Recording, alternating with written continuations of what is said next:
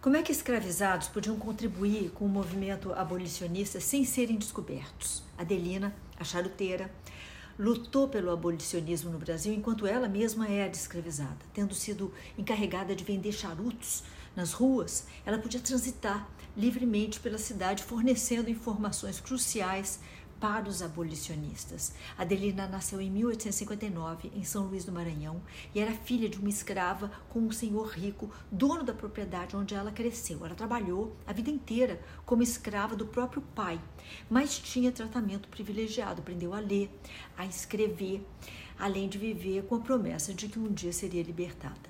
Seu pai empobreceu e passou a fabricar charutos para complementar a renda. Encarregou Adelina de vender o fumo pela cidade. Os estudantes do Liceu do, do Largo do Carmo eram seus clientes e lá, enquanto vendia, a charuteira entrou em contato com o movimento abolicionista.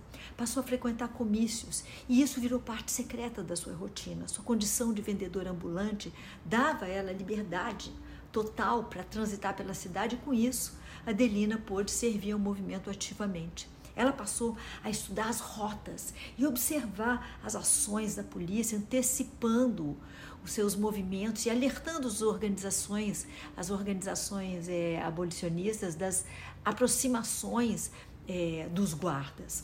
Com isso, quem escondia escravos e promovia suas fugas conseguiu é, começar a trabalhar com menos riscos, mas como tantas outras mulheres, apesar de ter sido uma figura tão importante é, para o movimento abolicionista, Adelina foi relativamente esquecida pela história.